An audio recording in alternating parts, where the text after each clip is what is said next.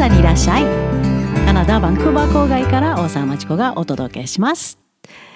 迷子になった日本の教育シリーズ。また行きます。面白いコメントを日経新聞で見つけてしまいました。言われたことしかしない暗記記憶教育限界。だいぶ前から見えてるのにまた話題になってるみたいです。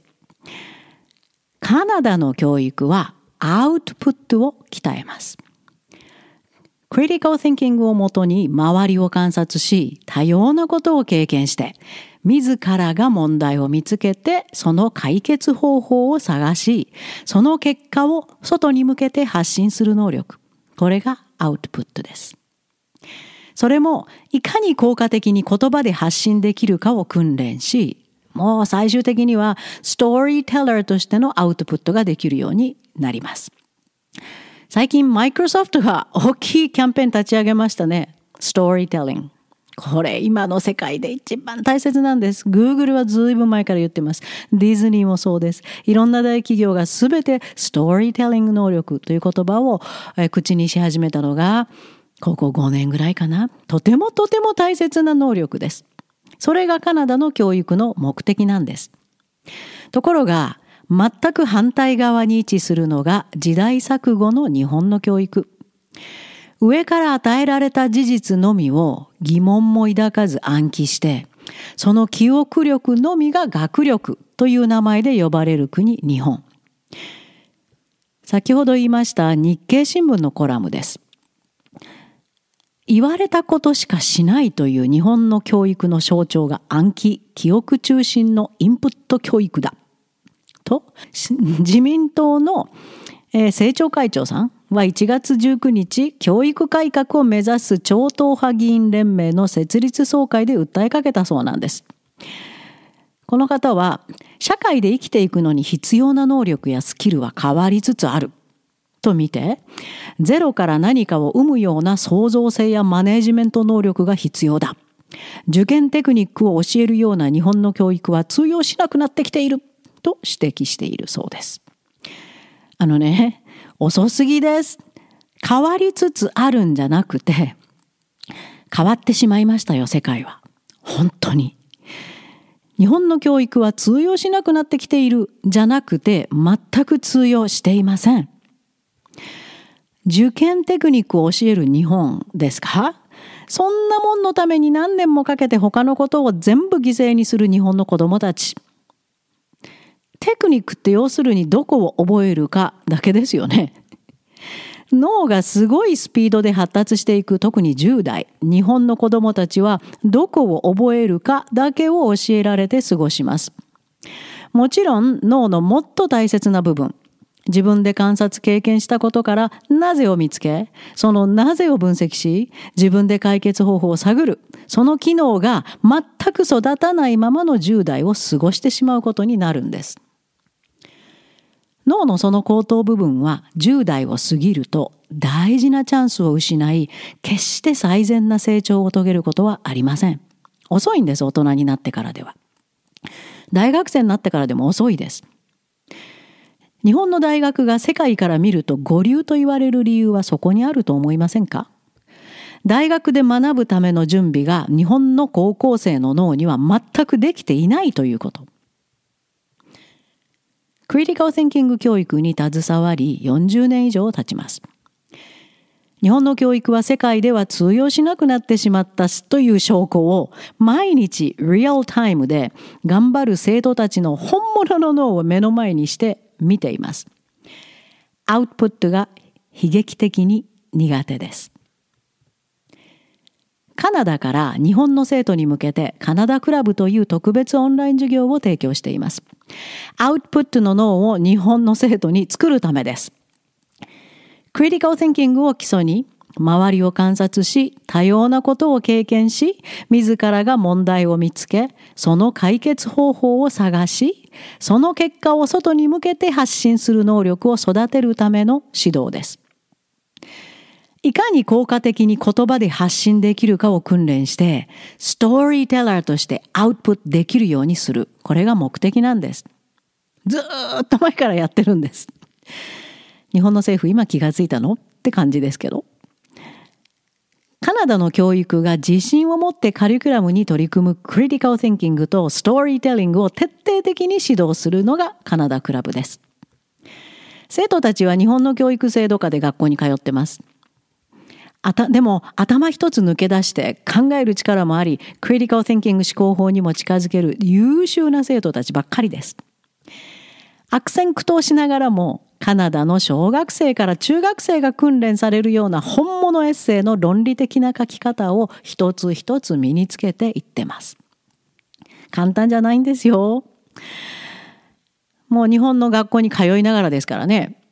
もともとの勉強に関しての思い込みを排除しながら進めないといけない。だから一歩進んで二歩下がってなどもしょっちゅうです。しかし、まあ個人差はありますが、ある程度の訓練の後、独自の発想がニョキニョキ生まれてきて、アウトプットの能力が徐々につき始めるのを見届け、さらに世界レベルでアウトプットできるよう、階段を上がれるよう、丁寧に丁寧に根気強く指導しています。そんなカナダクラブにある日、こんな生徒が参加しました。仮に T ちゃんと呼んでおきます。日本人生徒とちょっと比較しながら T ちゃんを描写してみます。知的能力ではもう抜群頭一つ抜群に抜け出して考える力もある優秀な生徒であることこれはもう他の日本人生徒と同じです。が話すたびに書くたびにそして表情にもオンライン授業中の表情にもコミュニケーションに利用しているチャットのメッセージにもクリティカルシンキングが見え隠れしているんです。弾むような脳の弾力を感じてしまうんです。明らかに違うんです。世界にすぐもどこに出してもいいなそういう感じです。なんでかな？エッセイベーシックスというカナダのグレード9までが習得するエッセイの基本を教えていますがあこのエッセイの基本はね日本から来る留学生は高校留学生はもちろん大学にアクセプトされた日本人の優秀な生徒でもこの基本知らない人が多いです。びっくりしてます。大学入ったら大変。高校では箸にも棒にもかかんないでしょうね。心配してます。そのエッセイベーシックスとは、パートナーのロバート・ミックミラン、数学専門家ですから数学の論理がいっぱい入ってものすごいわかりやすいんです。そのロバートのオリジナルエッセイはいっぱいついてて、それが見本になります。そして生徒たちはレベル1からレベル40までを特訓していきます。見本を見て、ああ、こういう形でエッセイって書くの？って、プランってこうやって立てるの？というのを参考にしながら、同じようなテーマで、その中で生徒たちは自分の好きなトピックを選びます。そう、自由にトピックを選びます。T ちゃんのトピックが非常にわかりやすくて面白いんです。経験豊富いろんな経験してきてます。学校だけじゃなくて。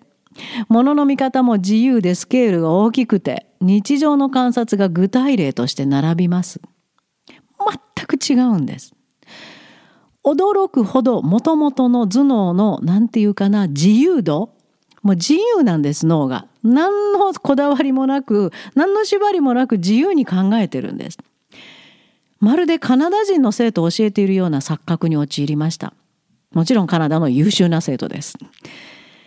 日本の生徒はね、まずテーマ選ぶときに評価をしてもらえるテーマは何だろうから考え始める生徒が多いんです。学校の教師が好まないエッセイテーマは選んじゃいけないなんていう先入観がすでに相当脳を支配しているなと感じます。それを一つ一つ紐をほどくように自由な自分だけの考えに導いていくのが私とカナダ人のパートナーです。が、T ちゃんはエッセイを書くとは、つまり自分の考えをアウトプットするとはの意味をすでに知っています。外に発信する、つまりアウトプットとは聞き手がおり、読者がいるということです。その聞き手読者をいかに自分の考えに引きつけエンターテインすることが大切かをすでに知っています。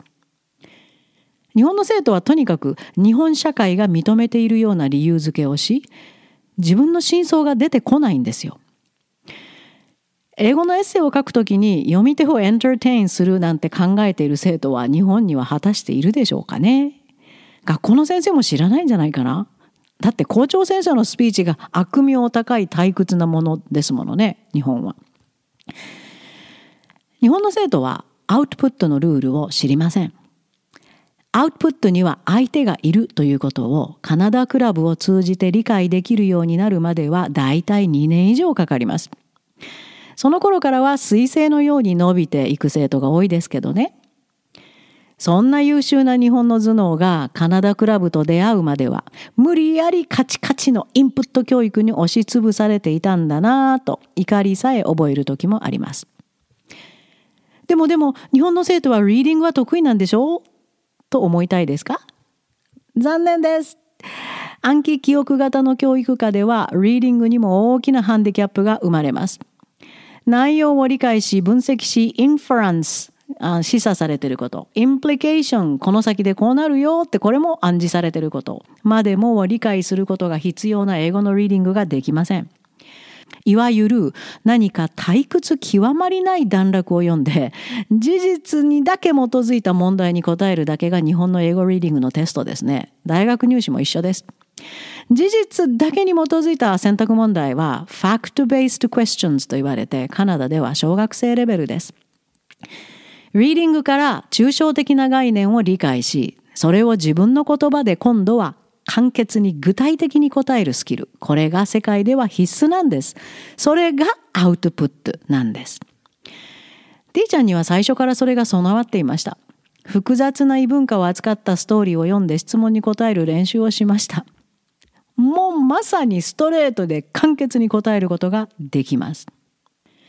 日本の生徒もそのぐらいのレベルまで来た子はかなり優秀なんですが、全く一文目のレベルが違うんです。人に対して、ほら、これがまず簡潔な答えだよってできないんです。例えば、こんなね、あの、エジプトの話、アラブ系の話を読みました。で、アルサイダ・アフマドについて答えます。What does Al-Sahid Ahmad think of man seeing his daughters?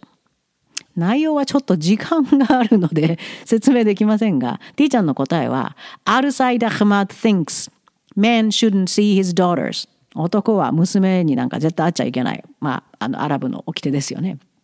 見事に質問にストレートに答えます。日本の生徒をちょっと一つご紹介しましょうね。一つこれは、Al-Sahid Ahmad thinks his honor is going to get lower if man sees his daughter. ごちゃごちゃしてます。ショートアンサー形式のこのような問題は、カナダの授業で普通に毎日起こります。答え方は、まず端的に質問に答える一文目を書きます。さっきの T ちゃんみたいに。そして、なぜそう言えるかの理由が2文目に来ます。具体的な引用などが3文目。最後にまとめの文章が来ます。日本人の生徒はリードしていくとどんどん書けるようになるんですが、まず最初に自分で書いてもらうとどうしても1文目、2文目、3文目が混じった文章になるんですね。で、結論まで入れちゃうんですね。だからその後書くことがものすごく限られてくるんですよ。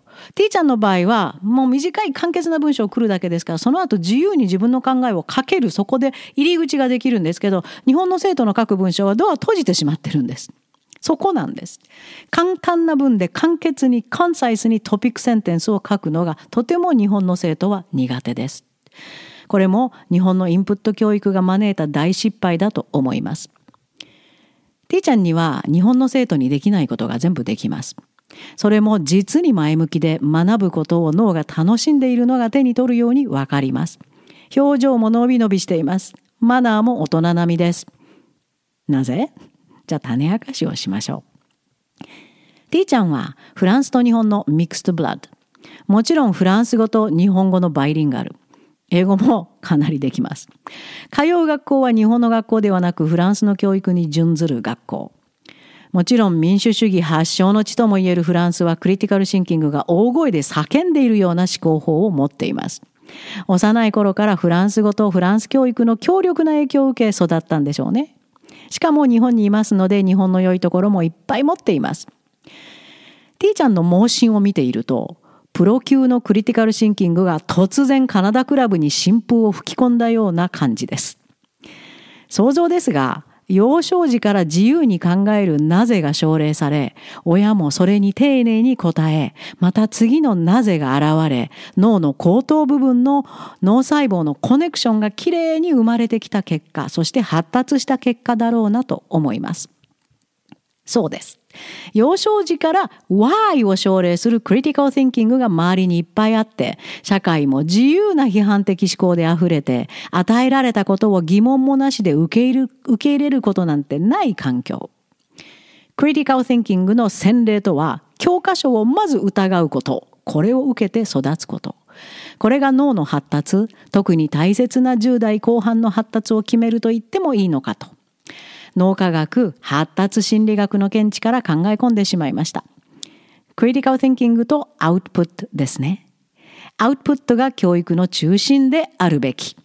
ティーちゃんがそれを見事に証拠として目の前に突きつけてくれたと感じています。え、じゃあ、クリティカルシンキングの幼児教育？小学校から英語エッセイ？だから高校留学必要よね。なんて大きな大きな間違いしないでください。押し付けのアウトプット教育は不可能です。脳には不可能です。子供の脳の発達に合わせたアウトプットを奨励すること。習い事、塾なんか連れて行かないで、大人がお膳立てしたらダメです。子供にはいっぱい自由時間と、いっぱいの観察と経験。これのチャンスをあげること。それから小学生にはまだエッセイは無理です。脳の論理的な部分が出来上がっていませんので、大人が喜びそうなことを無理やりちょこちょこ書けるようになるだけ。グレード9までにアウトプット訓練ができていない日本人がカナダの高校に来ても全く話にならないこともお分かりですよね。ここまで話したら。アウトプットができない高校生はカナダの高校では踏みにじられる。まあ表現が過激ですが本当です。悲惨な経験しか残りません。できないことをやらなきゃいけないからです。しかも英語です。できません。生まれた時からアウトプット環境で育ったカナダの高校生に混じること自体無謀です。カナダクラブで頑張ってること、優秀な日本の生徒にアウトプットを教えること、でも相当の年数がかかります。脳を変えるわけですから、一朝一夕にはいきません。でもそうやってカナダクラブで努力した生徒たちが今年もカナダの大学にやってきます。自分のアウトプット能力を試しに。日本人でもアウトプットができるんだよと。間違った暗記記憶教育から這い上がれない日本。迷ってしまっていますね。カナダにいらっしゃい